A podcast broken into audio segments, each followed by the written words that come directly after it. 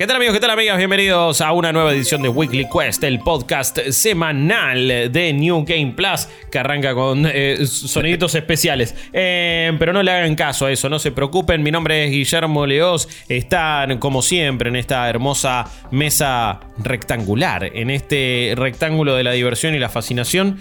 Eh, Mariano Ripirriza, ¿cómo andás, querido? ¿Qué tal? Buenas tardes, Bien. Guillermo Leos. La palabra rectángulo y diversión son como dos cosas que generalmente no. ¿Hay pocos rectángulos divertidos? Yo creo que hay pocos. La cancha de fútbol es Eh. un rectángulo divertido. A ver, qué sé yo, depende de cómo lo veas. Un celular es un rectángulo divertido también. Puede ser, puede Una ser. Switch es un rectángulo una- una divertido. Switch. Una tele es un rectángulo Es que no divertido. tienen ángulos. El celular y la Switch no tienen ángulos. Tienen redondear las puntitas. Ah, ok, está bien. Está bien. La está tele, bien. la tele, me parece. La tele puede La ser. La tele, es un la rectángulo. tele es un rectángulo divertido. Sí. Eh, quien no es un rectángulo, pero es súper divertido, es el gran querido Jeremías. Corchi, alias Chopper. ¿Cómo anda, papá? ¿Todo bien? bien, bien, todo bien, muy bien. Eh, eh, eh, atravesando días de Holgorio en este momento. Es- a ver, vamos a hablar de eso. The Dog Days Are Over. Vamos a hablar del Zelda en la sala. Cosas antes de empezar a, a- a charlar de lo que más queremos hablar. Esto es Game Plus, somos un proyecto eh, argento independiente sobre videojuegos que se financia con la ayuda de nuestra comunidad en cafecito.app barra New Game Plus, co-fib.com barra New Game Plus, en cualquier lado del planeta Tierra. También eh, pueden ver esta grabación en vivo en twitch.tv barra New Game Plus, ok, seguirnos en todas nuestras redes sociales de la misma manera, arroba New Game Plus, ok. Y obviamente saben que Weekly Quest es un podcast semanal, tenemos también Daily Quest, tenemos Debugging, ya lo vamos a volver a hacer, esta fue una semana especial por supuesto, Cinematic Mode que también tiene otro capítulo prometido, Spoiler Quest cuando salga alguna adaptación de videojuego a la pantalla chica o a la pantalla grande también, así que hay bocha de contenido. Y también cuando, bueno, si están escuchando esto, si lo están viendo en vivo hoy por la noche en nuestro canal de Twitch, jugaremos Zelda Tears of the Kingdom, por supuesto. Pero vamos a hablar de, de este juego no contando nuestras impresiones. Lo jugamos muy poco, la verdad es que lo jugamos un par de horas. Acá con Chops, Rippy todavía no lo ha se, tocado. Está, se, está, se está guardando. Está, está bastante eh, ofendido, está bastante ofendido, pero él va a tener una experiencia premium. Él va a tener una experiencia linda compartiéndolo con la comunidad. Es así verdad. que si esto ya pasó, si ya eh, pasó el viernes, vayan a ver ese stream. Porque va a ser un momento, creo que ni él ni nadie se lo, se lo habrá olvidado, por supuesto. Pero entonces vamos a hablar de Zelda como fenómeno, de lo, de, de lo que pasó, de cómo estamos viviendo esta semana, porque. Y estos días. Ha, ha habido hype con un montón de juegos. Ha habido también incluso juegos que colmaron esas expectativas, ¿no? Creo que Elden Ring el año pasado veníamos re hypeados, veníamos re hypeados, salió y estaba increíble.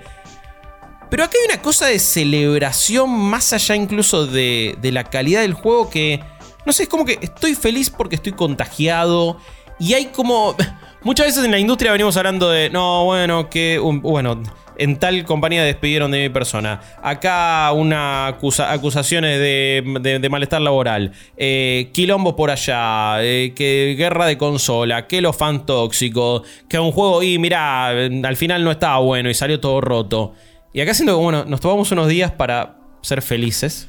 Y quiero que me cuenten cómo lo vivieron, sobre todo alguien que tiene también una remera acá puesta de Zelda, en este caso. eh, y que, bueno, esta saga significa muchísimo para vos, ¿no? A ver, yo estoy súper entusiasmado, creo que estamos todos. No quiero termearla, es muy difícil no termearla cuando tengo puesto una remera de Zelda, cuando tengo literalmente toda mi espalda tatuada, ¿no? De Zelda, creo que llegó el momento donde no puedo decir, no, la verdad que voy a hacer un comentario objetivo al respecto. Pero eso quedará para una review, quizás. Esto es como algo muy carnal. A mí también. lo que me pasa es que creo que se cuentan con los dedos de una mano los juegos o sagas que hacen que se viva esta, esta emoción que se está viviendo. Y que hasta podríamos hacer un podcast entero de discutir cuáles son esos juegos o Sí, esas sagas sí, sí. que generan esto. Si nos ponemos a discutir, lo voy a hacer muy rapidito esto. Creo que se sentía una algarabía similar en los albores de Red Dead Redemption 2 similar, no estoy diciendo lo mismo. Y si me apuras un toque más, hasta ahí. Porque había una algala, luego de lo que fue el proceso de salir de Konami y de Phantom Pain y todo, había una algarabía similar antes de ese Stranding y de repente la gente probó el juego y dijo, ¿eh? No Sí, porque sí. no sea un juegazo, Esto sino porque mío. mucha gente no era el juego que estaba esperando. Bueno, con Red Dead Redemption siento igual, y con, con el 2 siento que un poco pasó eso. Es como había muchísima expectativa en- a- antes de que salga y al principio. Y después, como que en cuanto a la gente también lo empezó a probar, dice: Uy, la intro dura tres horas. Eh, por cierto, yo lo amo el juego y amé la Sí, intro, todo, totalmente. pero era un arranque muy distinto a lo que quizás parte del público pensaba. Es el nuevo de la gente de GTA, vamos ahí, tiros, eh, cowboys, eh, dale, dale. Y es un juego en un pacing sumamente diferente. Entonces siento que no estaba esta cosa también de. Uy, mira lo que estoy haciendo. Uy, voy por acá. Uy, hago esto. Uy, hago esto. Que igual despertó un montón de historias mínimas Red Dead Redemption 2 y eso me parece que es también lo, lo hermoso del juego. Lo que trasciende a la, a la cultura y también doy el pase porque quiero escuchar qué, qué opina Chops, pero eh, ahí Jorge la gente anda diciendo, no, lo mismo ya había pasado por ejemplo con GTA V y para mí no es el caso por dos o tres cositas distintas. Primero, el gaming está en otra dimensión de donde estaba en 2013. Sí. Eh, Sí, sí, sí, sí. El gaming Sí. no era... En 2013 el, el gaming todavía no era mainstream, casi te digo, eh, quizás. Porque no había, no estaba A ver, a nivel cultural, no digo, de repente no es que había en todos los canales de tele, en todas las radios, gente No, bueno, hablando pero, de pero, ponele. estaba empezando a cruzar el Rubicon. Para mí. Sí, sí, estoy de acuerdo. y de hecho, GTA V es, es aquello que. Y, y- las redes hay- tampoco hablaban tanto de gaming todavía. Sí había mil foros y todo lo que quieras. pero Bueno, es que, es que las redes también eran otra, eran, eran otra cosa. Por eso, y por cosa. eso digo que no es comparable GTA V con esto, no, No, porque no. no es comparable la emoción de la gente o Ah, el contexto es otro. Y hay, contexto, acá hay el contexto, a eso 120 y pico millones de Switch vendidas también. Entonces Yo te lo estamos llevo a hablando otro de la tercera consola más vendida de todos los Más tiempos. allá de lo, de lo más fácil de medir, que es eh, las redes y todo lo viral, eh, para mí no hay un juego que genere lo mismo que se genera cuando sale una consola. O sea, eh, eh, había gente haciendo fila para ir a buscar. Es una, es una sea, gran manera de. No hay juegos de que hagan eso. sí. O sea, creo que hubo un ¿Cuándo intento- viste filas físicas? gente Y haciendo eso fila pasa con los juegos de, mundo. de- de- de Nintendo, y particularmente estos. O sea, eh, Sí. y recuerdo haber visto en su momento, en 2013, creo, cuando salió Last of Us, hubo como un, un Midnight Lunch, pero no. en- Bueno, pero en una época pero también. re poquito. O sea, no, pero, pero a ver, era una época donde se compraban juegos físicos. Claro. Va, eh, pongámonos no aún más en contexto hoy por hoy. Eh, las ventas físicas de, por ejemplo, Jedi Survivor en una de las pocas regiones que dan métricas súper al toque, como el Reino Unido, habían caído como un 35% las ventas físicas. Y eso porque es un juego de Star Wars que seguramente mucha gente dice, hey, ya fue, lo tengo ahí físico porque aguante Star Wars. Porque si no, el porcentaje de, de la caída de físico contra digital debe ser aún mayor. Y en este contexto, donde ya la mayoría de la gente compra digital, por miles de motivos, a veces económicos, conveniencia, etcétera, tiempos, había gente esperando en Nueva York, en París, en todos lados del mundo. Acá México, también. Chile, en Latinoamérica, muchos lugares que tenían. eh, Que tenían, ya- eh, sí, eh, claro, sí, mucha gente yendo o esperando la reserva. Entonces está bien, quizás no fila exactamente acá en Buenos Aires, ponele. No, claro. Pero mucha gente esperando ir a buscar el físico también. Para mí, encima, en Zelda particularmente, intervienen un par de fenómenos que tampoco se dan en los otros ejemplos que estamos mencionando. Porque, por ejemplo, volvamos a Red Dead Redemption 2, porque quizás es el que más cercano tenemos en el tiempo, aunque puede haber otro. Y estoy el hablando ejemplo también. más masivo. Sí, y además justamente de un juego que era una continuación Claro. y no una saga nueva. Porque Elden Ring también rompió todo, pero Elden Ring era una continuación espiritual, era otra entrega de From Y fue, y fue posterior, y lo, lo hablamos en un stream de esta semana. Elden Ring empezó a crecer cuando Por salió eso. a nivel, a nivel igual digo, masivo mal, por fuera del gaming. Pero ¿no? me parece que hay un par de condimentos de que hay gente, en este caso, celebrando. eh, Zelda es una saga muy famosa, un montón de juegos, todo. Pero tiene una membrana de entrada un tanto difícil. No todo el mundo lo ha jugado realmente. Y después tiene el otro aditivo que, como juego de Nintendo, está encerrado solo en las consolas de Nintendo. Y sin embargo, sabemos que la Switch es una de las consolas con mayor tasa de adopción de cada lanzamiento individual que tienen. Entonces es como que hay un montón de cosas que conforman este castillo que no es de naipes porque es bastante estable, Sí. que hacen que esta semana se sienta de esa manera. Y obvio, el. No el- sé si un Mario nuevo No, es que- hace lo mismo que Es que eso. Mario Odyssey no lo generó. No, tampoco. Y te digo más. es para mí el mejor Mario 3D. Esto, esto lo genera Zelda y Pokémon, así te lo digo. O sea, y, Pokémon- y, y Poké- Pokémon en, lo- en los últimos cayó, pero siempre con Pokémon se A ver, Hay gente Pokémon- que te discutiría que, Pokémon cayó en Gold y Silver. No, no, a ver, ¿eh? yo digo- Pero digo en el hecho de la gente que se moviliza para. Y, t- che, No, no, no, no, ¿eh? pero en Digo, calidad digo, porque ahí No, tenés otra calidad, cosa. bueno, sí. Zelda no tenés ninguno que baje de 9. No, obvio. No, seguro. Eh, igual también en Pokémon, digo, me parece que lo- la, la cosa lógica que pasa es que sale uno todos los años.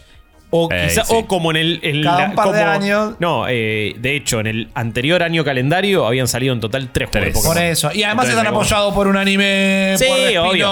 por Es todo. el, como siempre decimos, los datos lo avalan, es la franquicia más recaudadora de todos los tiempos. Entonces, claramente genera esos volúmenes de venta, tráfico, conversación. Lamentablemente, el último se habló por más pro- problemas técnicos que por las virtudes propias de un juego que es muy bueno. Em, pero, pero bueno, yo el, otro factor que quería decir es. Es la secuela de uno de los mejores juegos de todos los tiempos. Esta semana salió un artículo en la revista GQ que, con- que contactó y me parece que es una lista bastante copada. Es imposible tener un consenso de cuáles son los mejores juegos de todos los tiempos. Lo que me gusta de la lista es que blanquea que, che, juntamos a esta gente para que opinara y armamos a. No dice, esto no es Claro. Moisés bajando del No, monte no es un jurado, viste, uy, no, debatimos durante horas. No plantean tener ningún tipo de autoridad con esa lista. 100, eh, llamaron a 100 personas, periodistas, streamers, creadores de contenido, desarrolladores, que también me parece que está bueno agarrar todos los abanicos posibles. 239 personas creo Ah, que pensé que eran- perdón. ah, mirá, un- una bocha más, perdón, perdón, 239. Eh, Porque justo vi el número hoy y me quedó No, grabado no, en la bueno, cabeza. más razón todavía para, para, el- para la buena onda de la lista. Y entonces cada persona, cada, cada una de esas personas tiraban sus juegos favoritos y en base a eso hicieron una lista. Y en el Correcto. primer puesto, por sumatoria, supongo, de voto directamente, quedó Breath of the Wild. Y no es eh, una ridiculez decirlo. Cuando te lo pones a pensar decís, ¿por qué Breath of the Wild no podría ser el mejor juego de todos los tiempos? Ponele. Hay juegos más importantes, quizás a nivel de industria, puedo decir, bueno, Mario salvó directamente el gaming. Tetris es la, la distilación más básica de lo que es un juego y lo entiende absolutamente todo el mundo y lo ha jugado todo el mundo. Minecraft, que para mí Minecraft está es uno de los juegos más importantes de todos los tiempos, sin duda. posicionado en esa lista. Sí, pero quizás hay un tema generacional, digo. Puede ser. También, puede ser. también digamos, eh, eh, creo que ser el mejor y ser el más importante son cosas. Son dos cosas súper diferentes. Por eso, distintas. sí, sí, totalmente. Pero Breath of the Wild me parece que es un juego que uno se dio cuenta al toque lo revolucionario que podía ser, cómo podía cambiar la manera de ver un mundo abierto, que encima es el género dominante a nivel AAA, que no tenía una innovación grande. Desde andás a ver cuándo, realmente, más allá de la side quest de Witcher 3, o también de, sí creo yo, la anterior vez había sido Skyrim, con esto de ves esa montaña, podés ir ahí, un montón de cosas para hacer, pero Breath of the Wild supo combinar eh, sutileza, confiar en el usuario, creatividad, aventura, eh, escala, todo. ¿Y por qué no considerarlo entonces como uno, mejor, eh, como uno de los mejores juegos de todos los tiempos? Entonces, con eso, ese factor, que sea esa secuela, como vos decías, hablaba de secuelas antes, no es lo mismo ser la secuela de Red Dead Redemption, no es lo mismo ser No, claro. ni siquiera la secuela de GTA 4 en su momento. Acá tenía un peso enorme, una expectativa total. Y también lo que significó Breath of the Wild para un montón de gente, que fue el, el- el regreso a cierto tipo de juegos y de gaming. Switch fue el regreso de mucha gente a Nintendo. Bueno. Me incluyo. Y esto me parece que es la culminación en cierto punto. No estamos eh, sepultando la Switch porque Nintendo dice, mira, hasta, hasta mitad del año que viene te la vas a tener que fumar igual mínimo.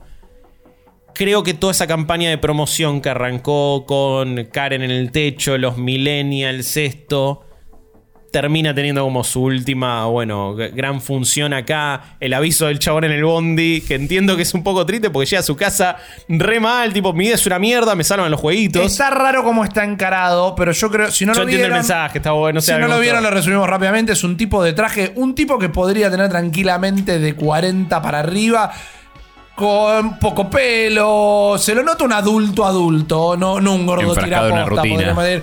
Con un traje Sí, sí. gris. Full llega un Todo gris. Todo gris, todo gris. llega un departamento muy parecido al departamento del primer anuncio de la Switch, Sí. del tipo que después iba a pasear el perro y toda la bola. Se pone a jugar Tears of the Kingdom y se le dibuja una sonrisa tan inocente y genuina en la cara que medio que aplauso para el, el actor. Y después se va en el bondi jugando con la Switch y mira por la, por la ventana gente que se está divirtiendo y es como que hay un, un- un paralelismo Sí, en, sí. y bueno, y mi- mi- esto también es diversión, todo. Es raro, es raro como está encarado porque parece el tipo es un pobre miserable y- Claro, y, y- solitario y no tiene nada en la vida salvo los jueguitos. Yo me quedo con la parte de ese anuncio de la felicidad que te puede dar un, un videojuego. Y no la, felicidad que te puede dar la vigésimo quinta partida de Fortnite en el quinto día seguido que lo jugás. Es como algo particular, algo que realmente tiene otro nivel de inmersión, algo... Algo que, perdón, y no quiero ofender a nadie, Ofenda, nadie se debería sentir ofenda. ofendido, eh, porque tampoco tienen que tener eh, tan, tan tatuada una consola de videojuegos. Para mí, ese tipo de felicidad y alegría, ni siquiera estoy hablando de calidad en mi caso, para no entrar en otra polémica. No sé quién más allá de Nintendo te la da.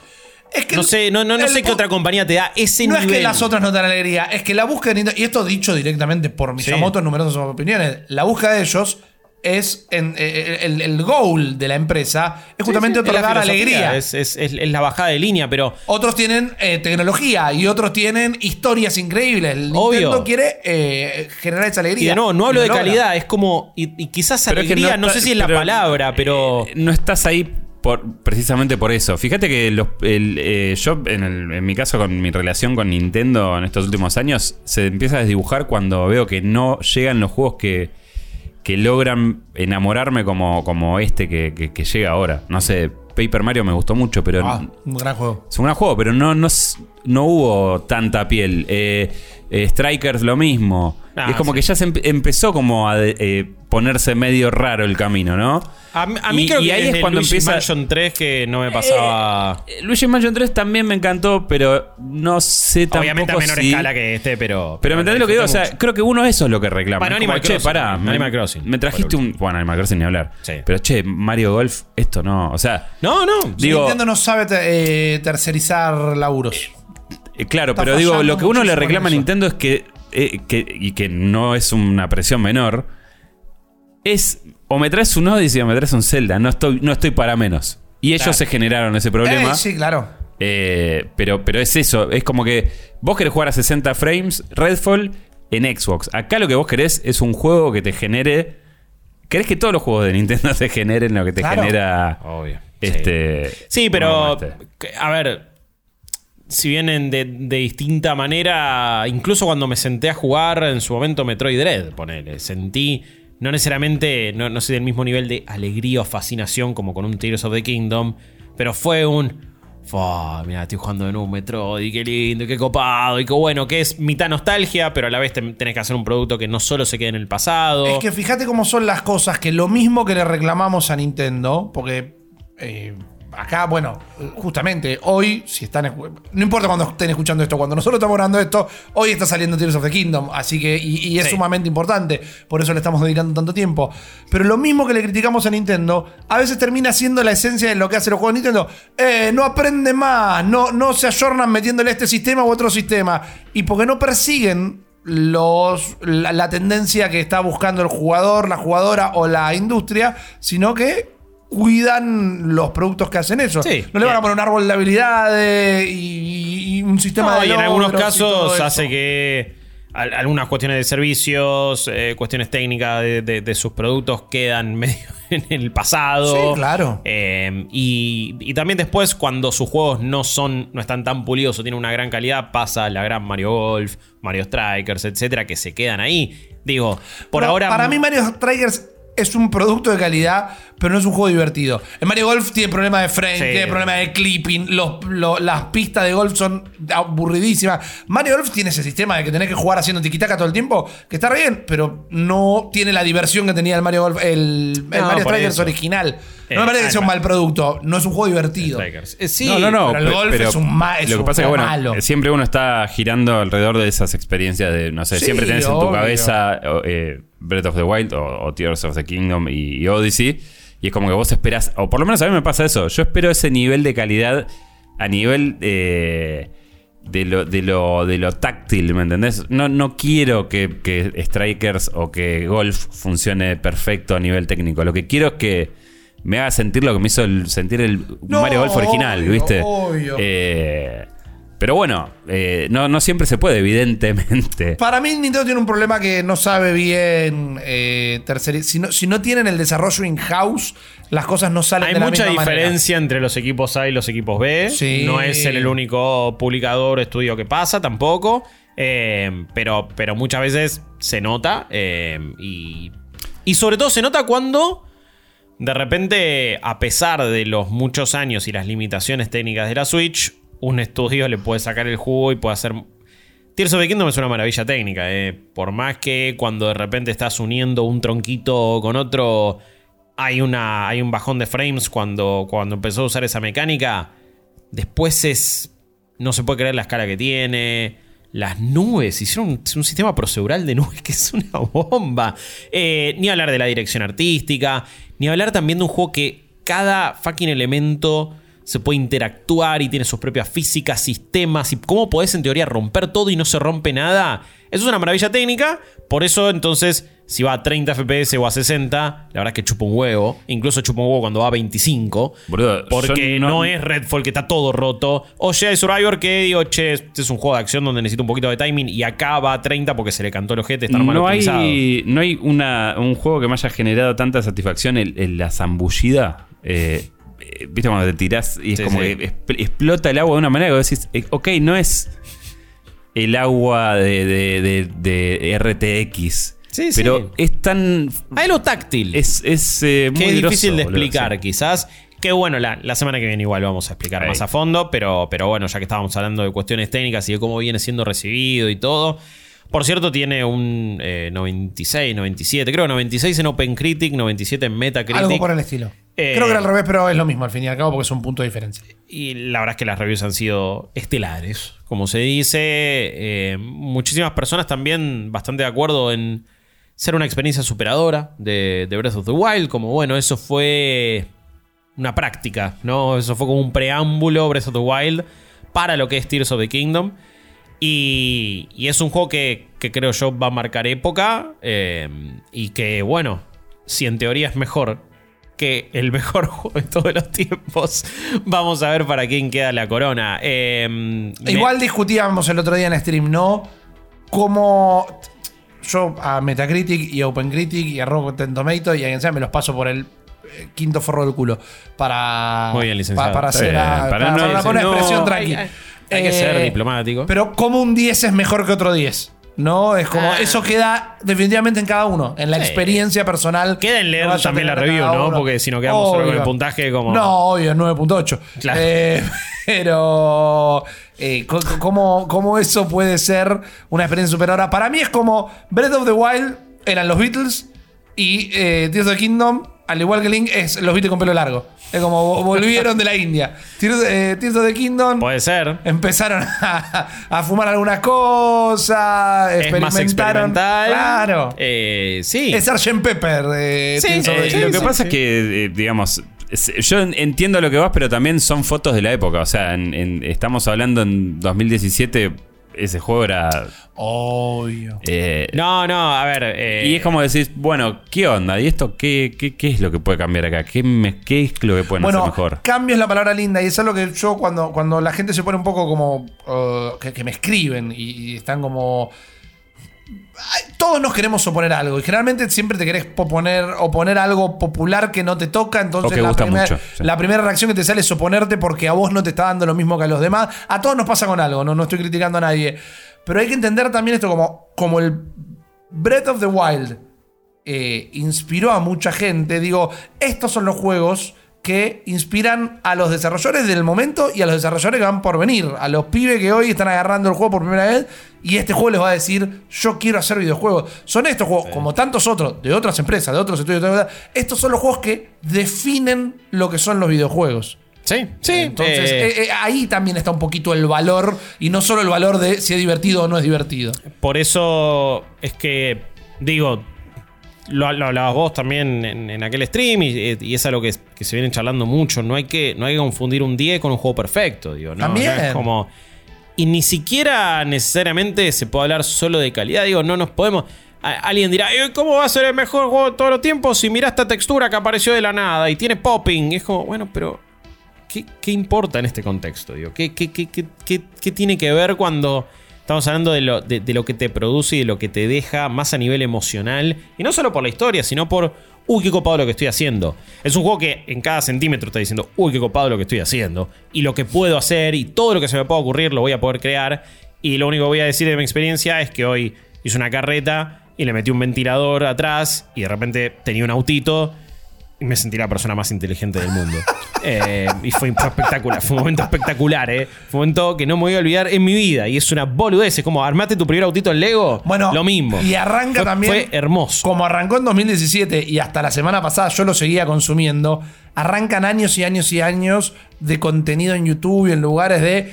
A que no sabías que podías infinito, hacer Hace una la semana se recreación seguían del Titanic. sacando Bueno, eh, videos de Breath of the Wild con total, cosas Perdón, no sé si vieron el, el- el video y el GIF ese de un chabón gigante construido ahí con unas.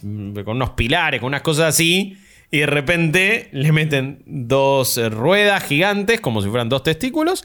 Y de repente un propulsor enorme, como si fuera un miembro Bien, viril. bien. Y escupía fuego todo el tiempo. Y era un chabón gigante con una chota de fuego Qué raro. en el, en el Tears of the Kingdom. Qué Fue raro que espectacular. no- no- y lo digo sinceramente, eh, qué raro que. Nintendo no se previno de onda como Eh, no poder ponerle. bueno. Es que es imposible. Es que no podés. Si vos haces un sistema para crear o dibujar o hacer algo, un pito va a haber. Y esto ya un lo pito va a haber. Eh, Nintendo la entendió con Mario Odyssey. La gente le gusta romper los juegos, la gente le gusta joder. Sí. La gente va a buscar subirse acá, que es el único lugar donde no se tiene que subir. Entonces te voy a poner un stash de monedas acá arriba. Yo, Eso. Es como- eh, lo que bueno, este, de- este tiene una filosofía muy similar a Mira. eso de, de, de Mario Odyssey, aún más que Breath of the Wild por momentos. Sí, yo- bueno, a mí lo que. De mi experiencia, eh, lo que voy a decir es que se nota.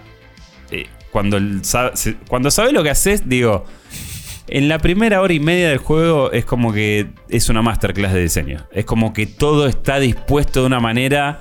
Y es como, es el, decís, el 1-1, es como, boludo, no la pueden tener tan clara. Todo es tan sutil, todo es tan... eh, digo, o sea, es como, bueno... No, no, no. eh, No, no, pero he escuchado mucho eh, nuestro amigo Sergio González, Gio. Gio. eh, eh, lo escuché decir exactamente eso. Es como, es increíble como el juego, en la, él creo que me había dicho las primeras dos horas, eh, te, te da todas las herramientas y de la manera más didáctica y clara posible. Y eso que no son herramientas sencillas. Eh, y eso me parece que es el valor más grande porque está subiendo la vara en complejidad, pero siendo igual de astuto o más para poder explicarte bien las cosas.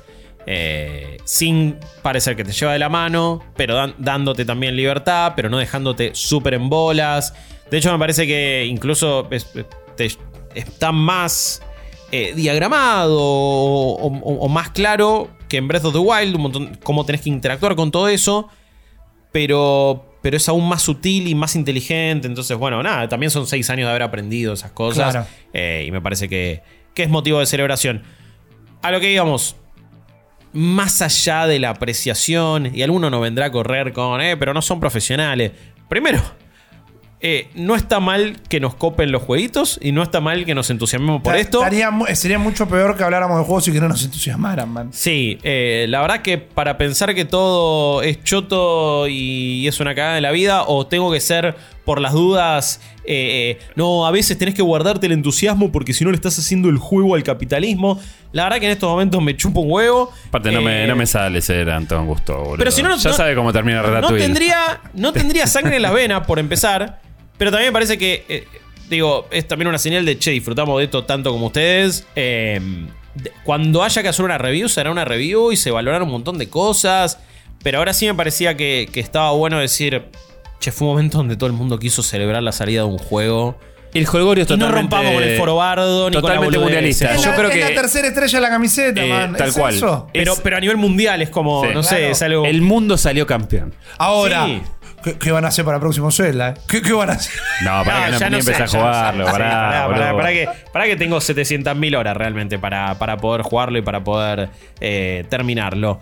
La semana que viene traeremos más impresiones, hablaremos ya Correcto. propiamente de Vamos a tener más streams también. Estamos los a tres ver, jugando. Y esto o lo sea, hemos aclarado también. ¿no? Cada uno tiene un hueco y prende. La y semana, juega la Breath- semana que viene probablemente streamimos todo. Pero está bueno porque cada uno va a hacer cosas distintas. se van a Súper, conocer. vamos a hacer con nuestras obligaciones también. Vamos a hacer Eh. los streams que, que tenemos prometidos y todo. Y pero sí, se viene el May of the Kingdom. Es medio así. Y eso, que me dijo, con el perdón de la comunidad, eh, va a ser así. Y sea, después se viene, se viene un montón de juegos, se viene Diablo 4, se viene Final Fantasy. Que con Diablo 4 yo. Eh, Ay, tenemos- chicos, yo me tomo una semanita, eh. Bien, No. Tenemos que, después te tengo que hablar de algo con eso porque. Ok. Pero No, no, no. escúchame. Después de la aventura de Tears of the Kingdom, Sí. nosotros tenemos nuestra propia aventura. Oh. Porque estamos a menos de un mes de irnos a Los Ángeles señor. para presenciar, entre otras cosas, el evento de eh, Summer Game Fest. Exactamente, y estoy buscando la lista eh, oficial de los eh, patrocinadores, de las personas, no patrocinadores, perdón, de los partners, Ajá. de lo que es entonces, mira, acá directamente es más fácil yo busque New Game Plus porque soy un gil, ahí está, Eh, de los que van a estar entonces en la Key 3, ¿no? Ajá. Que es la, la E3 del Kili, el Summer Game Fest, que es el evento que New Game Plus va a ir a cubrir, gracias a las colaboraciones de nuestra comunidad. Esto, lo, por supuesto que lo financiamos también con Cafecito, con Correcto. Twitch. Pero principalmente en este caso con Coffee, muchísima gente ayudando ahí. La verdad que gente de todo el mundo que suscribe, que da una mano, gente que nos ve desde cualquier continente y nos ayudó a financiar entonces tres pasajes, estadía. eh, incluso vamos a transmitir de Super Nintendo World eh, y nos ayudaron a conseguir las, las entradas. La verdad que estamos muy emocionados con ese viaje. Vamos a pasarla increíble. Pero bueno, más allá de que vamos a estar transmitiendo un montón de cosas, muchas de ellas llegan nosotros vagando por Los Ángeles Ajá. de una manera muy divertida. De repente el- en Summer Game Fest metieron una imagen como diciendo, che, están todos estos. Después hay que ver en calidad de qué, porque a veces es como, después aparecen con un chivo medio fantasma en el showcase del Summer Game Fest que va a ser el 8 de junio. En este caso vamos a estar ahí en el YouTube Theater también, por cierto, y lo vamos a estar viendo ahí en vivo. Ustedes lo van a estar viendo de sus casas. Correcto. Pero nosotros vamos a estar ahí. Va a ser como una presentación así en modo E3. Y quizás están ahí, pero Activision, Amazon, Annapurna, Bandai, Capcom, Behavior Interactive, CD Projekt, Devolver, Disney, eh, Electronic Arts, Epic Games, Focus, Gearbox. Eh, ¿Cuáles son? Bueno, va a estar todo lo que es Wizards of the Coast, Magic the Gathering en sí misma, Netflix, Niantic, Nexon, Level Infinite, eh, Perla Beast también, Phoenix Labs, Play on PlayStation, por supuesto. Xbox también va a estar, Warner, Ubisoft, Sega, Samsung, Razer, Steam. Tiene ahí, como digo, ¿qué onda? ¿Meterán Steam Decks para probar juegos ahí? Me vuelvo loco. Eh, Techland, por ejemplo. Así que Se- Second Dinner también. Son una bocha. Y está bueno como, bueno, hacer una previa, decir qué nos entusiasma, qué esperamos que puedan presentar de cada uno. Aclaramos, nosotros ya estamos haciendo muchas citas también como para poder probar un montón de estos juegos. Eh, no vamos a Tinder del gaming, estamos ahí Oh. machando con todos. Machando. no vamos a romper ningún tipo de embargo también, pero en- en- quiero que me cuenten de último ustedes eh, cómo están viviendo la previa de este evento. Más allá de que vamos a ir y, y tampoco que nos vamos a entusiasmar porque sí, pero realmente qué lugar piensan que está, que, que tiene, cómo se viene viviendo la previa del Summer Game Fest. No, yo, eh, a, a ver, me es Y metemos imposible. un cosito de debugging también, porque vos, Chopper la está laburando un montón. Chopper Sí, es nuestro PR y es el que está en un- primera línea eh, justamente en este momento haciendo Sí. todas las citas y demás. No, estoy entusiasmado porque la verdad es que eh, si bien eh, estuve un poco vinculado con, con la oportunidad donde había sido vos el año pasado, es como que era Sí. una cosa más prueba-ensayo Sí, incluso para ellos. Prueba piloto, estaban- quiero decir. Sí, sí. y... y A nivel ahora- organización, digo. Ahora sí, a nivel organización y a nivel... Bueno, ve- vemos quién se suma, quién no. Sí. Y en esta ocasión ya estamos armando, digamos, una agenda que básicamente estamos mandando mails a, a- a los que van a estar ahí. Bu- Y, y se- se- la verdad que de repente es como que, eh, vamos a ver qué pasa. Y de repente, che, se, picó. A ver, ahí, ahí quería llegar un poco, de nuevo, sin, de- sin poder decirlo, porque muchas cosas están bajo embargo, pero comparando y haciendo memoria, Nada que ver con la del año pasado. No. O sea, digo, la del año pasado era muy tranca comparado con esto. Acá hay publishers, juegos y cosas que vos decís, che, esto a nivel E3. Esto no es A Little es- to the Left. Eso. El de la mosca que, probaste no. el año pasado. Sí, que estaba buenísimo. Sí, Y la- y que va a haber juegos de esa hay un montón, también. hay un montón de juegos indies, AA, más chicos. Pero hemos recibido algunas citas de che, una hora para ver este, vas a probar los juegos de acá. Y es como, son publishers importantes, son juegos importantes. Y me pregunto qué va a pasar, digo, con qué imagen se va a quedar la gente. Ojalá esté a la altura y ojalá se sienta algo grosso.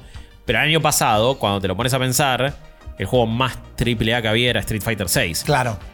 Que es probablemente uno de los mejores juegos de que va a salir este año, ¿eh? Eso no se discute, pero. Pero era el único. El único. Más allá, era el único. Hasta desentonaba, ¿no? Tenía Sí, el, el sí, stand era sí. más lindo y más grande y más vistoso. Pero el- y los otros eran una tele y una compu. Eran como ocho, creo, estaciones enteras para que todo. el- Aparte, venían todos. Ma- Maximilian Dude, tipo ahí, metió el Feist y todo. Se quedó seis horas ahí jugando Street Fighter 6. Todo el mundo capturaba. Era el, era el más completo de todo. No, pero aparte y después tenía Sonic Frontier que te decía: No, no filmes con el celular, no, no. Que lo tenía que jugar en modo ventana en Windows. Un bocho. Tenías eh, eh, Cat in the Notebook, Bocho. tenías tres así, que eran tipo cuatro Claro. polígonos también, era como una cosa. Que más allá de que está bien, son juegos, digo, te cambia el pedido. O sea, yo Fue una que. experiencia fantástica. Charlé una bocha con todos los desarrolladores. Estuvo buenísimo. Pero bueno, se notaba como una prueba piloto. Este tampoco sé si va a ser finalmente el 1.0, digo, de Summer No, no, de- yo creo del que- Play Days, ¿no? Pero. Para mí, esto, digamos, se- yo creo que se va a vivir como una fiesta. Yo estoy muy entusiasmado. eh, vamos a ir a presenciar el, el showcase. La verdad que eso está buenísimo. Eh, probablemente estemos también con Ubisoft ahí en, el- en- en la ceremonia. Con el showcase de Con el Xbox showcase también, de sí. Xbox también. O sea, como que. Creo que ah, desde el punto de vista del, del interno, quiero, me refiero no, no en el foro personal, sino como de la prensa, creo que es un, es un, un entorno que está piola Mm. y que creo que es el concentrado de la E3. Sí. ¿Entendés? Donde Sí. no hay bullshit, no tenés que hacer tanta fila, eh, podés tomar las citas. O sea, no estamos con miedo de no tener lugar para buquear. Claro, ¿Me entendés? Como mucho vamos a mover algún horario, pero no es como en la E3 que tenés 500.000 medios del mundo. Acá esto está en otra liga, no sé si es porque conseguir la invitación es un poquito más... Ahí, Eh, ahí me parece que va por dos lados. Me parece que eh, hay, hay- hay menor cantidad de periodistas, creadores de contenido, etc.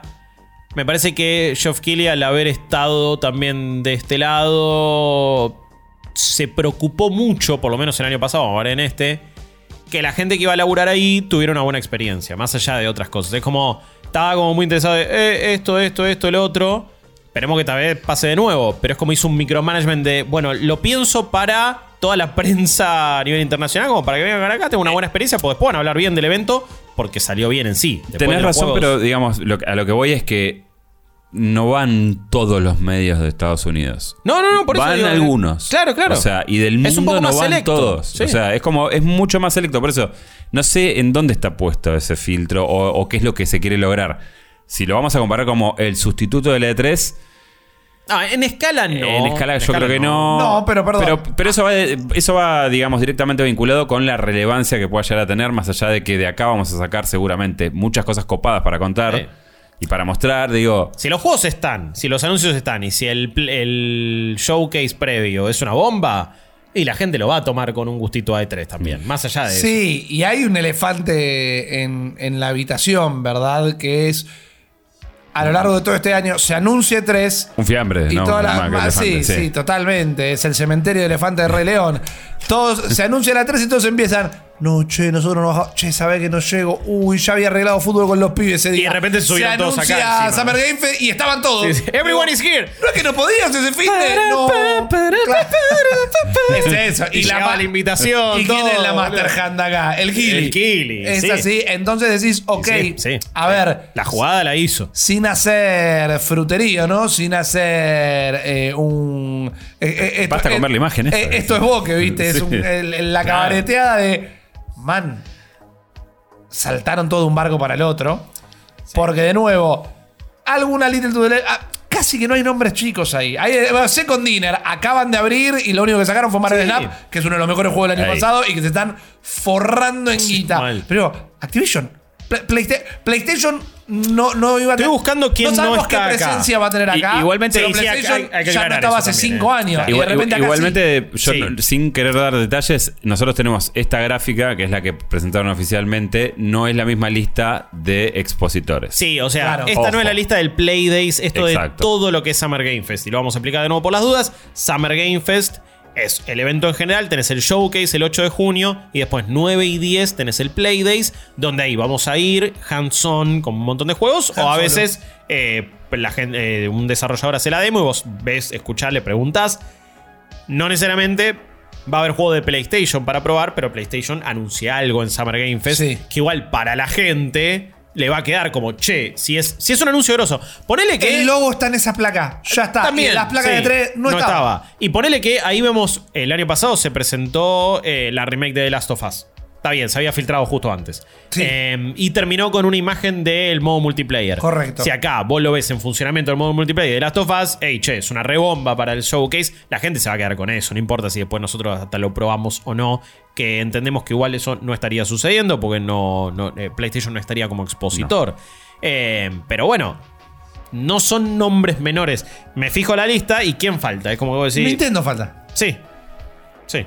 Es el único, realmente. Eh, después tenés los, la- ambas consolas, como PlayStation, como Xbox. Está técnicamente Steam, entonces la PC está representada. Y además hay Epic logos. también. Esto de nuevo, si supiéramos, me estaría haciendo el boludo, no estaría diciendo nada. Hay logos que se anuncian solos, ¿no? Digo, eh, está Xbox. Xbox este año va a estar lanzando. Más allá que Xbox va a tener su show y que está, su show, que también digo, ya sabes cuáles son los juegos que se vienen de Xbox, más allá que dijeron que tenían cosas nuevas. Está Warner. Y tiene algo Warner. Y no solo tiene el Tomuer ese de Suicide Squad, sino que lo tenés a Ed Boon pesado como. Lo amo, lo amo con toda mi alma, pero. Hermoso. Che, che. ¿Viste Mortal Kombat, boludo? Boludo, Ah, ¿viste pero yo no dije que era Kombat. venía como una tía, boludo, diciendo, eh, pero Ah, no dijimos. entonces ves el logo de Warner ahí, que hasta el- lo- la mesa acreedores dijeron, che, ¿saben Sí. qué? Esto no nos corresponde a nosotros, pero este año hay un nuevo Mortal Kombat. Ya está, entonces... David hay Zaslav ese, no me acuerdo cómo se llama. ¿Qué sé yo? Dijo literal, "Ey, en este año vamos a tener un juego como, Mortal- como el nuevo Mortal Kombat. Entonces- como, bueno, sí, podés especular, che, van a mostrar Mortal Kombat. Hay un Eh, montón de logos que se explican solos. Por eso. Ese es el tema. Mortal Kombat 12, ponele. Después ves. eh, a ver, ¿quién más? De los grosos. Bueno, Sega no sé qué podría. Ah, bueno. Ey, ey, Sega acaba de hacer un gran arreglo con Robio, escúchame. Ah, se, viene un Angry, Birds. Sonic. Angry Sonic. Sonic Ah, bueno, Birds. pero está bien. Estoy, estoy pensando si tenía algo anunciado o no, Sega, que no estoy recordando, pero bueno, puede ser grosso también. Eh, después, bueno, Ubisoft, en algún momento tenemos que ver el próximo Assassin's Creed.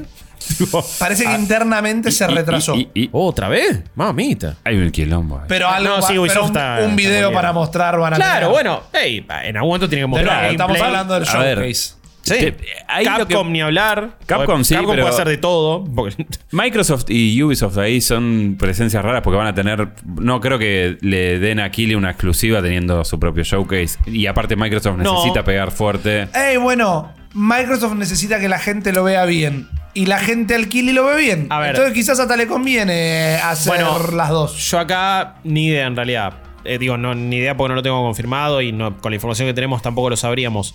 Eh, Microsoft va a tener su showcase el 11. Eso Sí. después del Play Days y todo. Entonces, juegos, novedades o cosas no las van a mostrar eh, previamente en el evento de Geoff Keighley.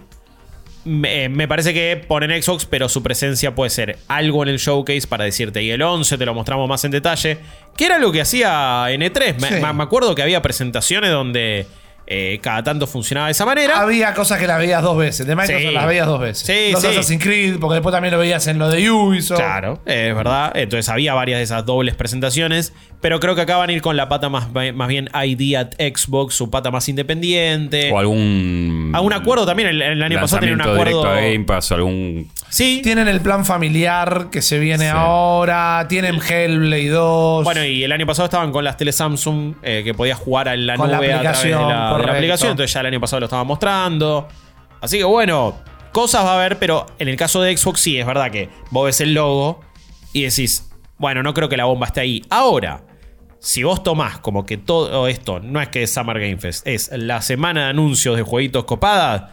Y Xbox después tiene un show que, que, que hacer, Ubisoft tiene un show que hay que meter.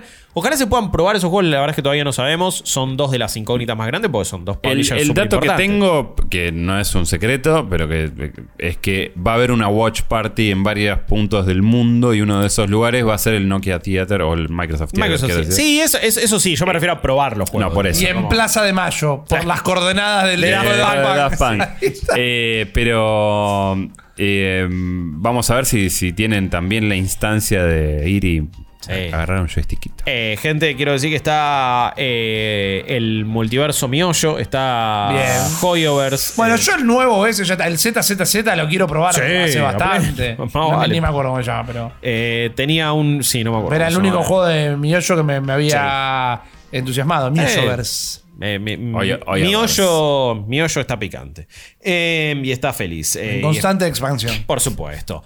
Eso es lo que va a suceder entonces un poquito con la previa del Summer Game Fest. Queríamos ya ir comentándoles algunas cosas. Vamos a repetir fechas. El 6 de junio estamos partiendo para Los Ángeles. No falta nada, gente. No falta, no falta nada. nada. no, Yo estoy que ya camino por las paredes. Aparte, Yo me- tengo que conseguir una valija a ese punto. Yo también. Necesito Bueno, después de última. Eh, sabemos que va a ir vacía, Tengo, pero tengo, necesito tengo. un valijón. Sí. No, no, pero po- po- Los calzones en algún lado hay que ponerlo. Y yo llevo un pantalón, dos remeras. yo voy a llevar un. Dos un- botones. a ver, tenemos una sola grandota cada uno. eh, un carry, creo. Y ya está. Así que bueno. Por su- sí, bueno, El nombre del podcast. me siento ahí feel sola grandota cada Ah, son básicos, son básicos. Disculpa, vos pusiste cago la otra vez, me cagué de risa. O sea, sí, ya me, ahí me, me deschavé solo, Claro, boludo. ese- Lo raro sería que tuviéramos dos cada uno, sea. Sí, bueno, sí, no, no, es el, el, el pito flameante de Tears of the Kingdom, ¿no?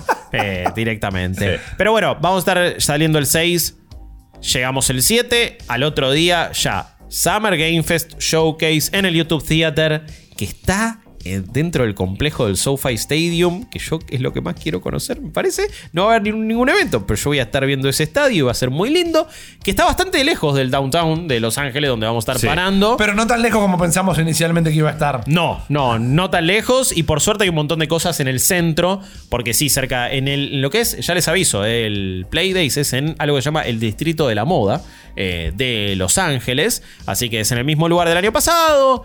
Y ahí tenemos dos días a puro contenido. Vamos a estar transmitiendo y tratar de transmitir todo el tiempo que podamos. En cuanto podamos, prendemos. Van a tener que estar muy atentos a las notificaciones de. Twitch y a las redes. La verdad es que vamos a ir por ese lado. Sí. Y después, sí. Hay, hay- hay una parte que por ahí está bueno aclarar de antemano que, que- que por la naturaleza que tienen algunas de las citas, capaz que hay cosas que no vamos a poder mostrar y tal Obvio. vez... Hay cosas bajo embargo, hay, Claro, hay un montón de En cosas. ese caso vamos a ver, siempre vamos a estar aprendiendo, pero tal vez no podamos meternos. Creo que la mejor manera Sí. de explicarlo sin hacerlo, porque después estas son las cosas que te das cuenta cuando vas y las haces. Sí, verdad. Va a ser algo medio inconstante. Sabemos que vamos a aprender en lo que va a ser nuestra mañana y probablemente el mediodía de acá, eh, como para un primer stream, mientras desayunamos y charlamos y les contamos lo que van a hacer el día. Y después quizás hay un día que podemos streamear del día de corrido y hay otros días que entramos a un lugar que chico acá no se puede y bueno, ahí se va a cortar y retomaremos un toque más tarde. No va a haber una grilla del todo Claro. prolija. Nuestra promesa es que en donde podemos prender, prendemos. Sí, sí. Listo. Y si no, lo que se hace se prende después y les contaremos. Sí, eh, después también el 11 es el eh, showcase de Xbox, Yeah. el 12 es el de Ubisoft. Yeah. Y después de eso terminan las cuestiones eh, ya anunciadas de gaming. El Hay 11 alguno- tenemos la- eh, hay un hay evento de lanzamiento 11, de. Final Fantasy XVI que ojalá podamos estar ahí. Venimos bien ahí. Pero sí, es el- la previa al lanzamiento de uno de los juegos más importantes del año. El chocobito de No, Ganon. eh, la verdad que yo con el último showcase que, que metieron, Sí. yo me quedé recontra manija. Eh, este año tiene- Este año puede ser muy grosso. Eh, cuando lleguemos ahí a diciembre vamos a hacer un reconte y quizás la verdad es que va a estar muy lindo. Después de eso vamos a tener unos días donde tenemos varios planes. No, algunos no se los podemos anunciar, otros estamos esperando confirmación.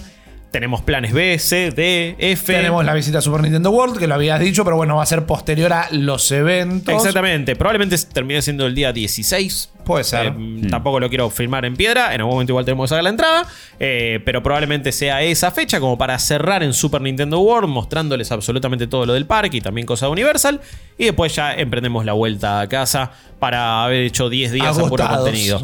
Agotadísimos, pero seguramente vamos a estar muy felices. Em, Vamos a estar agotados en ese momento. Lo que no vamos a estar, asumo yo, igual para, ese es el, el- el- el- el reino de la barbacoa, ¿no? Ajá. Pero no creo que estemos realmente tan ahumeados como ahora, Rippy, porque es momento. No sé si va a ser cada dos semanas o no, pero la ronda de rumores de Rippy era un goal que prometimos y New Game Plus cumple y dignifica. Amigo, viniste con humo. Pero por favor, eh, la ronda de rumores de Rippy es como Iki en Senseiya, ¿no? Es como cae cuando tiene que caer y hace lo que tiene que hacer. Y tengo unos lindos rumores, algunos que probablemente los podamos llegar a ver cumplirse en lo que es Summer Game Fest, algunos tal vez se revelen un poco antes, pero tengo linda data acá, tengo linda data para compartirles y algunas son cosas que yo sé que seguramente esté la gente que nos escucha esperando para poder charlar, porque fue una semana de muchos rumores. Así que vamos por el primero. Este quizás se lo saben todos. Este quizás se lo saben todos. Una que sabemos todos. Les voy a contar cuál es el rumor. Nadie de momento tiene una confirmación, pero sé que es algo que nos interpela. No sé si lo escucharon, no sé si se enteraron, pero aparentemente A ver.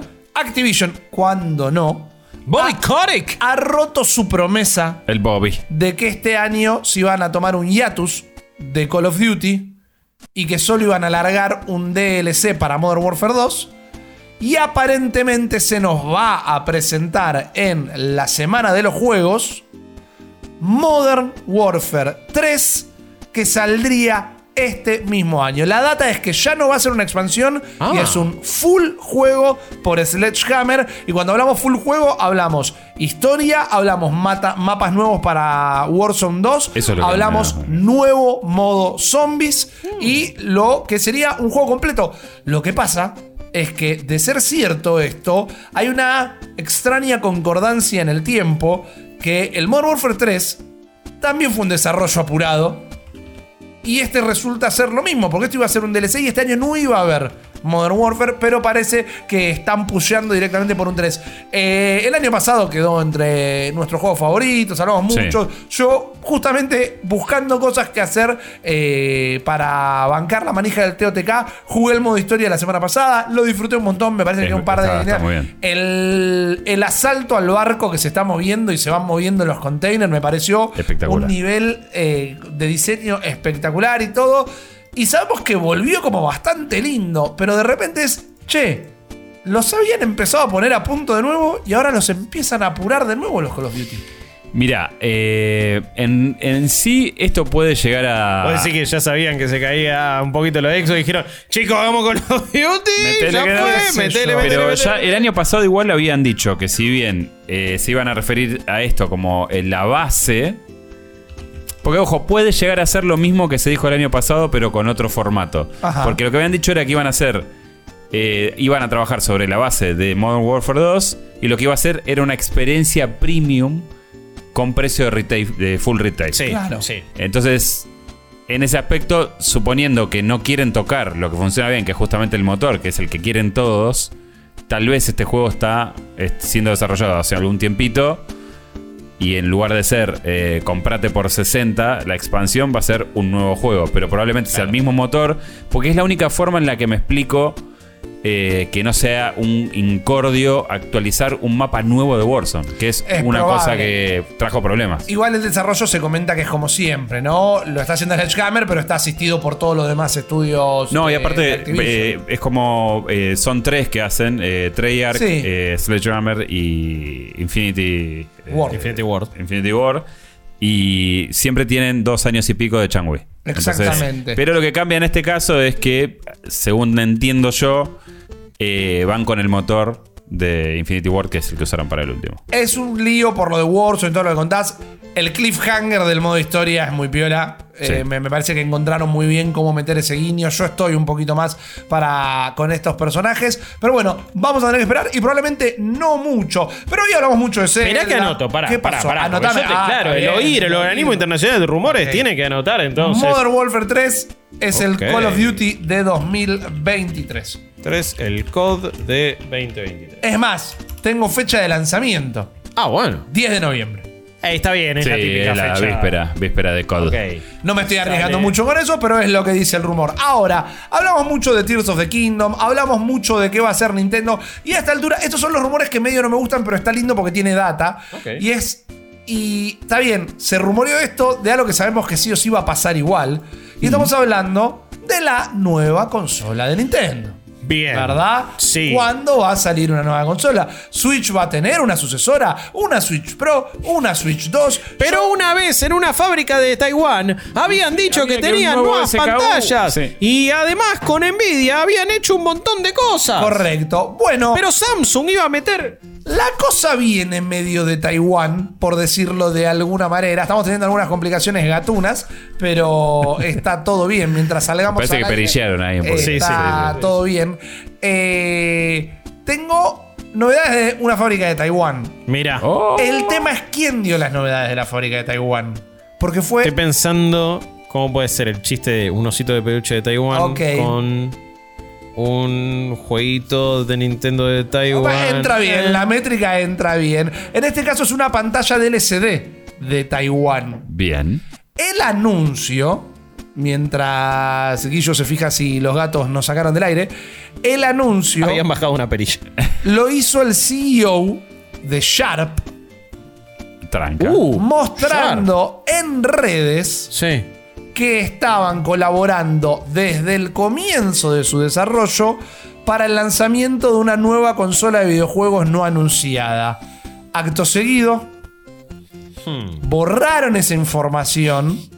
Borrá, y Jorge, volvieron, borrá. volvieron a subir. Jorge Borrelli. Modo tía on. Volvieron a subir la misma filmina donde no se mencionaba la consola. Ah, modo filmina. Entonces, de nuevo, sabe- no hace falta que haya rumores para que sepamos que va a haber una nueva consola de Nintendo eventualmente. Ay, bueno. Hasta se mencionaba que esto era la próxima primavera. La próxima primavera es la del año que viene. Ok. ¿Verdad? Y- Porque en Japón en este momento. Voy a hacer una pregunta primavera. estupidísima. Por favor. Pero ¿por No qué se lo vincula directamente con Nintendo? ¿Por qué no puede ser otra cosa? Bueno, no es tan tonta la pregunta en realidad, pero me parece, y sobre todo en el tiempo en el que estamos viviendo, Chops, por eso me gusta que lo discutamos.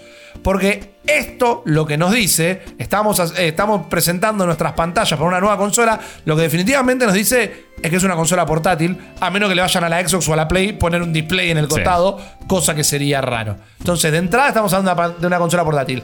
Hoy está la Steam Deck. Hoy hay un montón de empresas que están sacando su versión. Vos en el Daily Quest de ayer Asus hablaste de la nueva de Ah, Asus. sí. Está la de Logitech que es solo para juegos en la Ahí nube. está, el, claro. está el prototipo este supuesto de Play que va a ser para Remote Play. Exactamente, exactamente. Bueno, los que lo asocian a Nintendo son la gente de Nikkei, que es una consultora Ok, japonesa sí. que se Sí. encarga de relevar Sí. data del mercado de valores. Y ellos dicen, esta data se contrasta con lo que nosotros teníamos que está haciendo Nintendo. Ok. ¿Ok?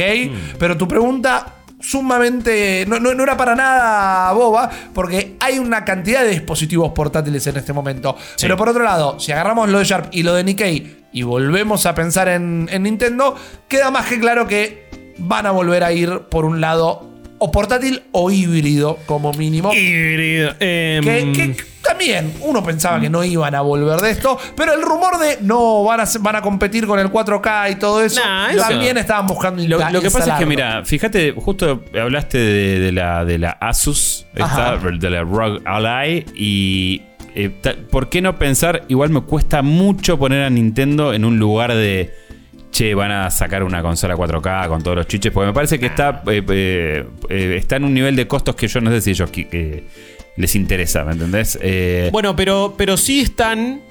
em, a ver, quizás acá no tiene que ver- nada que ver con nada, pero. Tears of the Kingdom utiliza el eh, Fidelity FX eh, de AMD. Ajá. Y eso es como, ok, mira cómo usaron una nueva tecnología en una consola igual previa a todo eso. Y me pregunto si. Me parece rarísimo eso siendo Tegra. eh. Pero eh, eh, creo que está, digo, estaba confirmado en el video de Digital Foundry lo explican y- y hablan de cómo eso hace que la imagen esté más nítido, etcétera, etcétera. Puedo estar equivocando. De última. Porque, eh, digo, la tecnología de video es. no, no, es que, es, propietaria que- de es que es un chip. Tegra de, Sí. de- de Nvidia. Claro. Pasa que es open source lo de AMD. Entonces lo puede usar cualquiera. Eh, en el caso de Jedi Survivor hicieron un acuerdo especial para que eh, de repente no estuviera del DLSS y si estuviera el de AMD.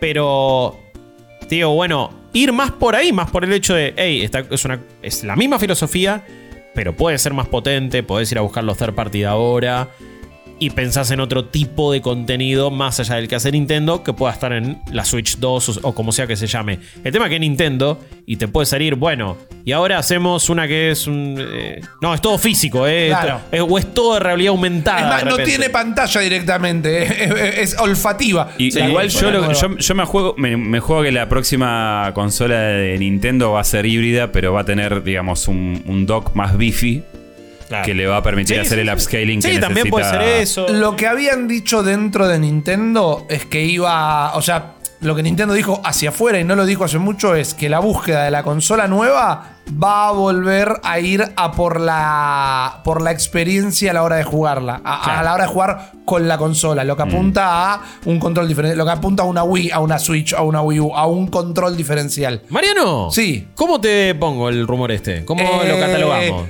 Sharp estaría colaborando con Nintendo para la nueva consola o Sharp habría filtrado accidentalmente eh, el secreto a voces de la Switch 2. La nueva consola. ¿A vos te gusta esto? A ver. Vamos a hablar, vamos a entrar en la A mí categoría. me gusta todo. Vamos, a, vamos a entrar en la categoría viejos meados del gaming. ¡Vamos! Ahí está. es mi favorito. Porque hay una persona que. ¿Quién Ay, con olor a culo habló? habló? Yo creo que esto es una persona que bancamos mucho, Ah, pero parece que está cayendo en el agujero conspiranoico. Está cayendo. Uy, ya sé de quién vas a hablar. Completamente. Lo- a ver, ¿lo querés decir? Eh, ¿De, de Jaffe? Sí, señor. David Jaffe, Eh, creador. remedadísimo. No, pa- de para mí ese ya cayó, parece un viejo rancio total. Está eh. completamente loco, está completamente abandonado. Es, es el, es, es al gaming lo que Bark Vikernes es a la música. La- eh, se, vo- se volvió medio un Bark Eh, eh, Vikernes. está más para tener un eso. programa en Fox News que otra cosa. Está para tener un Infowars del gaming. Infowars el del flaco. gaming. Está, Está, sí. completamente loco. Pero bueno, más allá de que todo lo que dijo y lo que les voy a contar entra en un plano bastante rancio. Las fuentes que él presenta son las que a mí me hicieron decir, bueno, vení, voy a, ver, voy a charlar de esto. Expliquemos, es un desarrollador, en su momento también era una del- el principal director o la principal cabeza del primer God of War también. Correcto. Medio co-creador. Estuvo en Eh, co-creador sí, también. mil cosas de PlayStation. Sí, estuvo en sí. Twisted Metal. Estamos hablando de un chabón muy prolífico y muy importante en principio de los 2000 también eh, y en los 90. Después fue una figura que para mí siento que sus ideas no se pudieron no solo acomodar a los tiempos que corren por una cuestión de corrección política, sino también de, de- de- de ideas y de avance propio No, de la pero- industria. pero- pero, y eh, quedó con un mindset y una filosofía muy vieja. Y después también quedó en esta de eh, ser muy contestatario y, ti- ti- y tira caca Es lo que al dice. pedo. Es medio y- como que se puso en ese lugar del incomprendido. Sí. Los juegos eran malos. O sea, el Twisted Metal era feo. El, ese coso de Drown to Death era Sí, horrible. sacando la carta de no, porque la cultura de la cancelación ahora tal y tal cosa. y él lo que dice en realidad es que ahora se dio cuenta que toda la vida odió el desarrollo de videojuegos y tú es lo que quería hacer y, y que eso le hizo reaccionar ante la industria sin disculparse en ningún momento. El tema es que empezó a hablar por redes y empezó a decir... eh, Pero ojo, puede tener buena fuente porque, eh, digo, está laburando Bueno, en esto hace mucho. Él dice que conoce a muchos periodistas porque tiene un blog, tiene un podcast ahora Sí. también donde habla de gaming y él dice que una fuente, que es una mujer periodista, le dijo que no le podía dar y, y entiendo que efectivamente no le dio eh, cuál era la fuente de ella, pero que le podía contar que efectivamente la remake de Bloodborne es un hecho, que estaría anunciándose este año. Bueno, le perdono todo a Y lo, Jaffe. y lo particular Aguante, siempre te banqué. Claro. lo particular es que mucha gente salió a bardearlo con esto, a decirle. eh, ¿Por qué? Uh, mira, ya, está, ya te- empezaste a tirar fruta, con tarde que te prestes atención, empezaste a decir cosas que no tenés la menor idea. Está diciendo. Digo, Pero no es tan descabellado, digo. Estás hablando de hacer la remake de un juego que hoy por hoy solamente está en PlayStation 4, lo podés jugar en PlayStation 5 retro- de manera retrocompatible, Correcto. pero no es, es una versión que está es igual, está pelada, no Es tiene nada. horrible, no, pero aparte es un de hecho, a- anda yo cuando lo quise mal. jugar se me crashó siempre en la Play 5.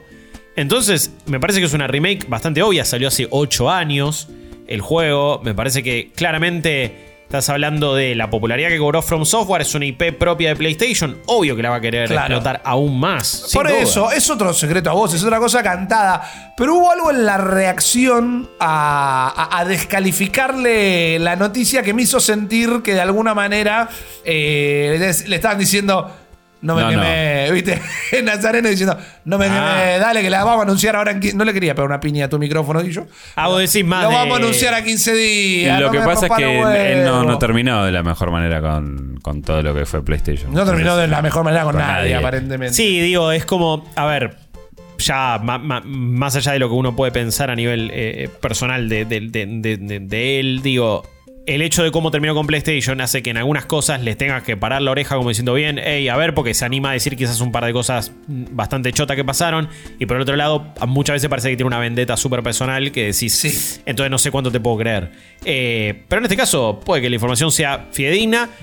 Y la verdad que te lo pones a pensar, el showcase de PlayStation, perdón, el último rumor tiene que ver con eso.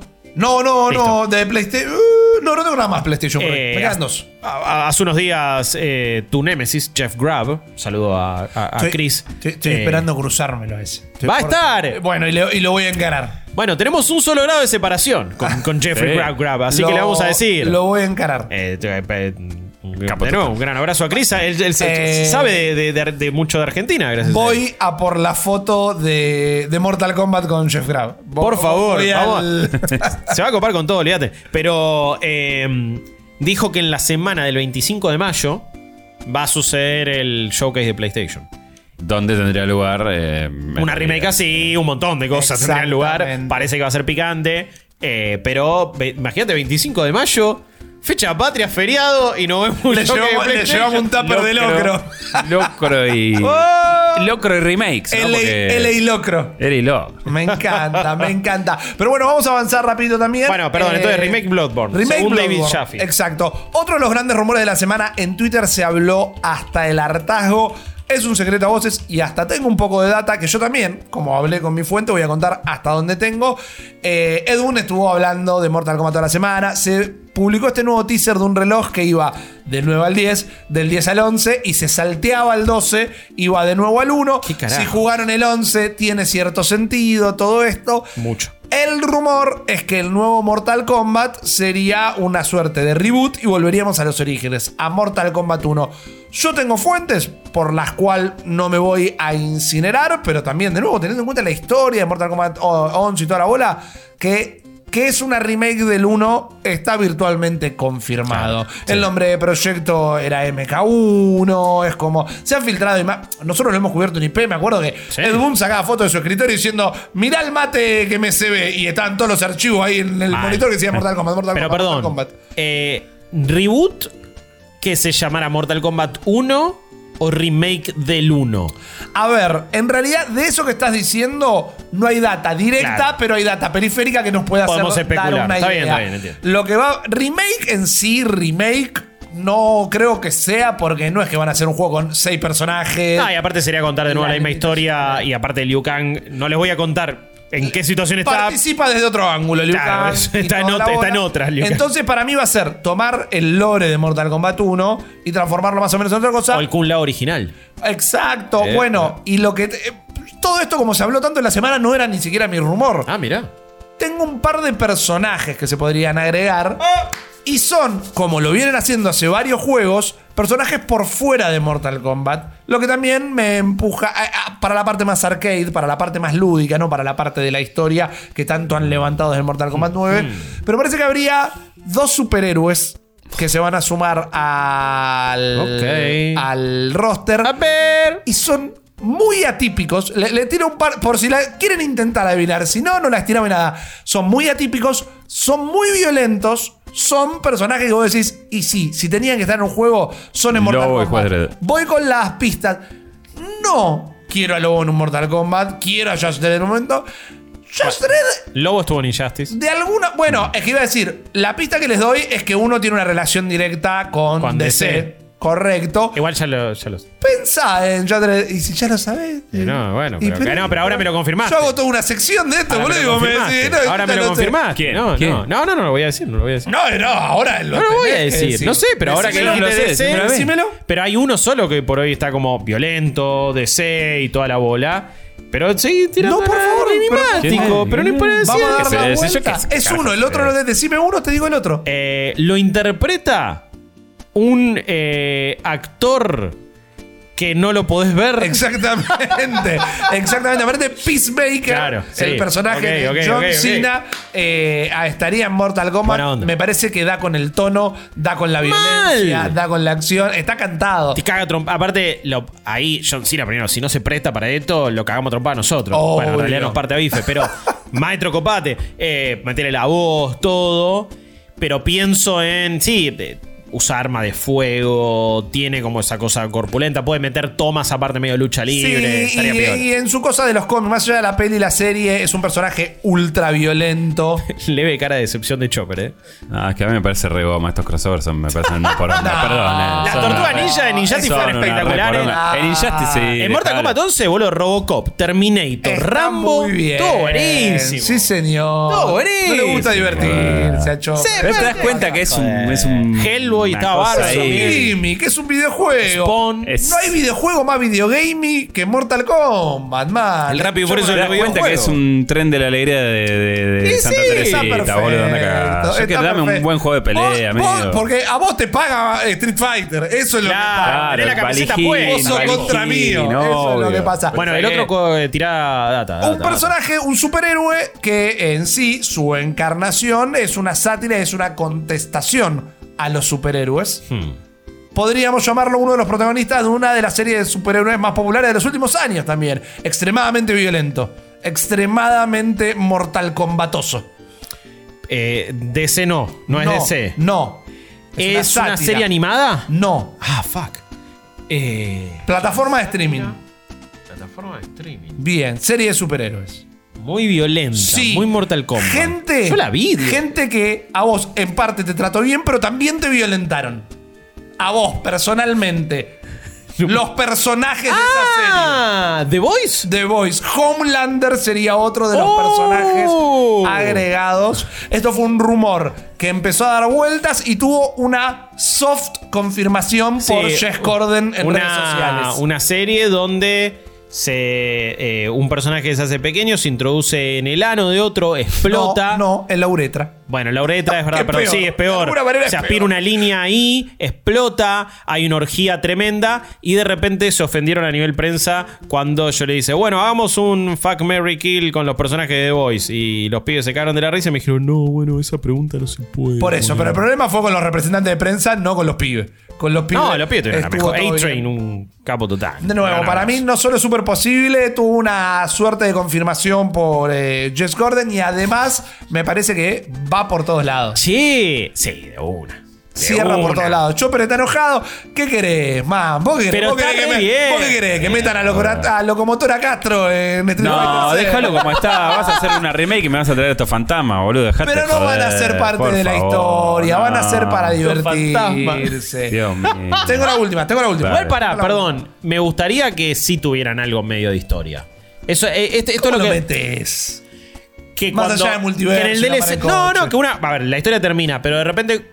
Que los personajes, tipo, está bien, yo los pago todo, pero que tengan un par de misioncitas cinemáticas, ver. algo un poquito más. Está bien, digo, te metele entiendo. un poquito Desde el más. contenido decís vos, Sí, no, no sí, desde del la contenido. lógica. No, no, del contenido. Bien, del bien, contenido. te algo más, banco, algo te más. banco. Eh, Bueno, pará, entonces pongo Homelander y Peacemaker en, en Mortal, Kombat 1. 1 en el próximo. Ponele Mortal Kombat 1. Eh, Buena onda. vamos con otro. Uno que desde hasta cierto punto me entusiasmó. Hay, hay un poco de. Las personas correctas están hablando de ¿Cinco esto. rumores hoy? Sí, señor. Ah, sí, señor. vino- vino Bueno, cargadito. es que los rumores eran circo. ¿eh? Había sido una bajada editorial en algún momento que de repente tenía que ser Mira. cuatro. Pero yo tra- traigo Acá cinco. siempre te damos acá, más. Acá te damos más. Acá te. La ronda de rumores con un plus. Eh. Escúchame. eh, qué bueno que es, eh. Cerramos con una remake. Cerramos con una remake. Pero Rippy, ¿no está cansado de remake vos? Eh, bastante, bastante. En realidad, esta me interesa un poquito porque me gusta mucho el juego original. Sí. Un juego que fue perdiendo mucho su valor eh, edición tras edición. Un juego que en su momento sorprendió mucho. Sorprendió mucho. Un juego que mostró mucha tecnología en su momento. Y luego no supo cómo volver a recuperar la magia. Que ¿Tecnología o mecánica? En realidad las puedes contar con las dos, pero en vez de tecnología, porque tenía su propio motor. Ese juego. Si te digo el nombre del motor, quizás te deschavo todo el juego. El Boob Engine. No, No. no, particularmente. Eh, Un motor relacionado con la cantidad de personajes en pantalla. Ah. ¿De qué género? Bueno, no más. Eh, acción en tercera persona en grandes escenarios que uno podría llegar a entender como mundo abierto, pero en realidad tiene sus limitaciones, porque son juegos que suceden en lugares específicamente cerrados. Estamos hablando entonces, remake. Remake. De un juego, eh, Sí. a ver, eh, estudio que lo hizo, desconocido. No, o sea, es muy conocido. Es un eh, el estudio que yo digo que encontró la fórmula de Aerosmith y que es la fórmula de hacer remakes todo Capcom. el tiempo. Sí, señor. Dead Rising. Sí, señor. ¡Eh! No, no tenía idea. Posta. Dead Rising, Pero imaginé, dijiste mucha cantidad de gente. Bueno, sabía que tenía un motor. específico. el Hive Engine, Ah. para Sí, poder tener para poder tener la- muchos bichitos. los zombies en pantalla, que hasta lo habían modificado para que en la Wii pudiera haber más de 100 personajes en pantalla Hola, en su momento. Dato que me quedó de cuando salió, no es que soy un estudioso, No, me no, no, quedó pero- el Hive Engine y hasta mañana. milagro de la tecnología. Pero la idea es justamente combinar esas dos cosas. Primero volver a los orígenes y después Tipo en un shopping, en una cosa así. No hay data, pero cuando dicen el remake del 1, yo entiendo que van a hacer la remake del 1. claro, sí. Pero también aprovechar las tecnologías actuales para volver a hacer un, un- un double down en esto de cantidad de personajes en pantalla, quilombo, zombies eh, saliendo volando para todos lados cuando les pasas con una cortadora de A pasto. ver. Para mí es una remake que no es necesaria. Para y nada. lo que pasa es que Dead, eh, Dead Rising Jugarlo hoy por hoy no 4, es tan fácil, ¿eh? Y el- es- no, no te digo que es nuevo, pero no salió hace tanto. pero no, No, le y- interesó a nadie. Bueno, pero Porque no le interesó a no nadie. interesa pero a la vez el verdad. 4, si bien arranca medio como, uy, tenés que hacer unas cosas muy, muy historia y medio lineales, después es bastante parecido al 1. Sí. Fue como. Ah, evidentemente a la gente ya no le importa la fórmula. No, no, no. Pero también pensábamos lo mismo de Dead Island. Y fíjense, Dead Island 2 fue regauchito y vendió bien. Entonces es como digo. Bueno, ah, pero Dead Island tiene como. es, es- es otra estructura igual, un es par de distinto. cosas. A mí me pasa que si Pero- yo tengo que elegir de los de hoy, este es el que menos fichas le pongo. Porque, no, porque me parece que le están apuntando al juego eh, equivocado. Pero lo veo posible. No, no, que, que creo que Capcom lo puede intentar, lo puede intentar. Ahora, ahora Sí, perdón, a ver tú ahora. No, que no me parece una saga tan amada o tan clásica. Como Yo para creo que hay más, para rescatar en- hay más para rescatar en Los Planet que, Sí, que sí. en Dead Rising. Si Sí. vamos a hablar de dos juegos que están ensombrecidos totalmente al día de y, hoy. y Dino Crisis ni habla. Bueno, Ah, va, a veces. ese era mi ahora. Si estos tipos sacan una remake de. de Dead Rising, no de Dino Crisis, lo van a matar, lo matan, como- lo matan. No, pero alguien tiene que decir. Viste, alguien se tiene que parar en la conferencia de la presidencia y decir: Chicos, ¿no tienen Twitter? No. no, hay, no hay Twitter en Japón. No saben lo que la gente está esperando de ustedes, boludo. Ey, quieren- si quieren le mostramos el chat de New Game Plus. Eh. Claro. Digo, no tienen Twitter ahí en Tolosa. Le, le- le- le recomendamos su.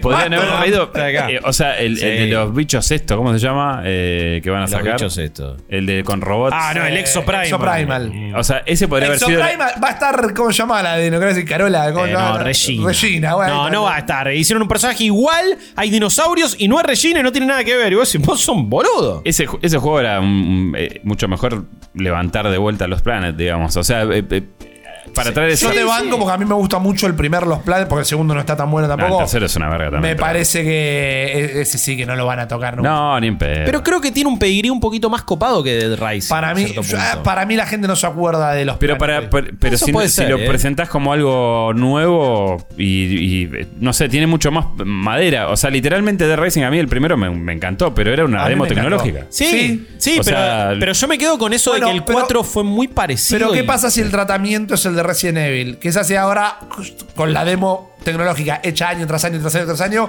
Pero Ahora serían más bichos en pantalla, copada. ponele. Y vos decís.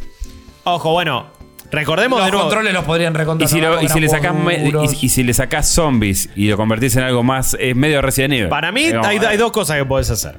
Eh, primero, que sea una maravilla técnica y no poder creer como, como nos maravillamos tanto con, uy, le quedaron la, el- le quedó el ojo colgando al Claro. zombie en Dead Island 2 y la otra, flashearla mucho con el crafteo de las armas, porque yo ahora estoy eh, combinando absolutamente todo en Tears of the Kingdom Y es como digo, bueno, y esta espada le meto una.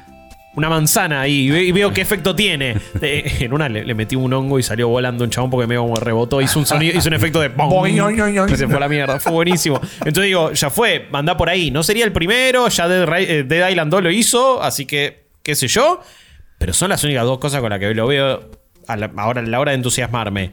¿Qué es potable y qué es posible? Sí, lo recontra creo. Tiene sí, eso. Sí, Na-. Ninguno de nosotros tres quiere que eso pase. No, no, pero te- lo ves venir. Sí, de Lo venir. va a pasar, va a pasar, Exactamente. Así que esos fueron mis cinco rumores del día de la fecha. Impresionante, amigo, impresionante. La rompiste toda. Eh, Gracias a nuestra comunidad que nos brindó esta versión 8 bits de, de Muy Barry buena, White. muy buena. Espero que no les haya quemado tanto la cabeza. Eh, de última, la próxima me dirán si eh, sube o baja esa misma versión. Pero amigos y amigas, nos vamos a ir despidiendo. Nos vamos a ir despidiendo. Eh, vamos cortando ya con el podcast del día de la fecha. Gracias eh, por habernos bancado, por habernos escuchado como siempre. Tenemos muchísimo más contenido en todo lo que es New Game Plus. Estén atentos a todas nuestras redes sociales. Como ya dijimos antes, mayo va a ser un mes Tears of the Kingdom. Bien. Va a ser un mes muy Zelda. Estaremos transmitiendo una bocha del juego. Y la semana que viene lo vamos a comentar. Lo vamos a comentar. Así es. Atentos a arroba en Plazo OK. Para cuando prendamos siempre stream, avisamos. Atentos eh, también, bueno, en el canal de YouTube eh, de stream, si no lo ven en vivo en Twitch, también lo pueden volver a ver ahí. Pueden ver este podcast en formato audiovisual y darnos una mano en cafecito, en coffee, en Twitch y en absolutamente todos lados. No me queda nada más para decir. Chopiño, querido amigo, ¿la pasaste bien? Fantástico, vamos a jugar Zelda. ¿verdad? Sí, Ah, ya claro, acá, acá todos quieren cortar para irse a jugar. Tears of the Kingdom, viejo. Ripilón, ¿la pasaste bien? Eh, No la podría haber pasado mejor. No, me gusta que lo digas y espero que ustedes también lo hayan disfrutado. Mi nombre es Guillermo Leos. Cuídense, vayan a jugar Zelda o lo que les pinte. Jueguen jueguitos, disfrútenlo. Practiquen la empatía que no duerme. Y no, vemos la- eh, no duerme, que no muerde. El que no duerme soy yo, que evidentemente durmió tres horas por jugar Tears of the Kingdom. No muerde la empatía, practíquenla, está rica. Eh, chao, cuídense. Chao, nos vemos.